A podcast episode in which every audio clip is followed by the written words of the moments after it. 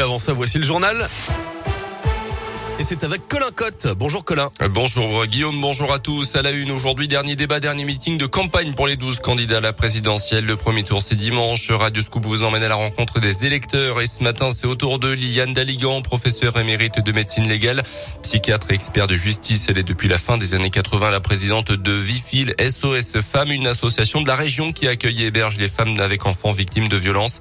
Et la lutte contre les violences conjugales était justement une grande cause du quinquennat d'Emmanuel Macron, Valentin Chenard. Oui, il y a eu beaucoup d'avancées sur ce sujet, en particulier grâce au Grenelle contre les violences conjugales en 2019. J'ai participé à, un certain nombre des commissions. J'étais pleine d'enthousiasme, très très satisfaite de voir les avancées. Il y avait vraiment un vrai mouvement, aussi bien du côté des magistrats que des politiques, que des associations. Des paroles et surtout des actes, c'est ce que Liliane Daligan souhaitait pour ce sujet et c'est donc une réussite. En revanche, pour le prochain quinquennat, sa priorité, c'est la santé. Pour réformer la santé en France, qui est très souffrante, qui est en, grand danger et qui va euh, vraiment à sa perdition.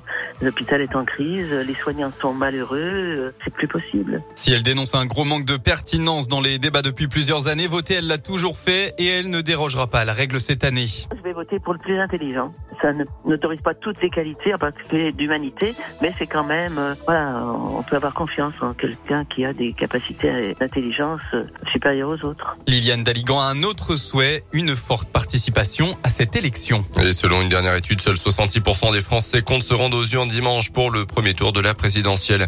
Dans l'actu aussi, il avait percuté ivre en voiture le mur d'une maison à Billon dans le Puy-de-Dôme vendredi soir. Un conducteur en plus de sa sans permis de conduire a été placé en garde à vue ce mardi selon la montagne. Le jeune homme de 21 ans devra s'expliquer devant la justice, mais il a été incarcéré pour purger une précédente peine de 6 mois ferme.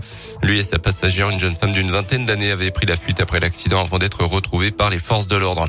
À suivre également la colère des pharmaciens. Certains font grève des dépistages Covid depuis le début de la semaine dans la Loire, mais aussi dans le Puy-de-Dôme, la Drôme et l'Ardèche. Selon le progrès, ils dénoncent la nouvelle baisse du prix des tests antigéniques, 16,50 euros désormais, au lieu d'une vingtaine d'euros auparavant. L'un des syndicats de pharmaciens a même déposé un recours devant le Conseil d'État.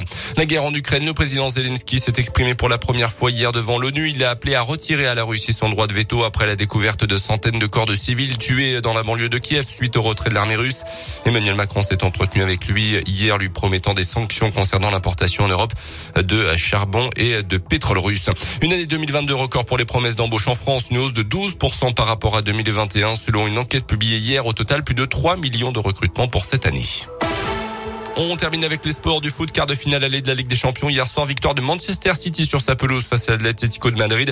Victoire à l'extérieur de Liverpool, au Benfica Lisbonne ce soir, Chelsea, Real Madrid et Villarreal, Bayern Munich au programme.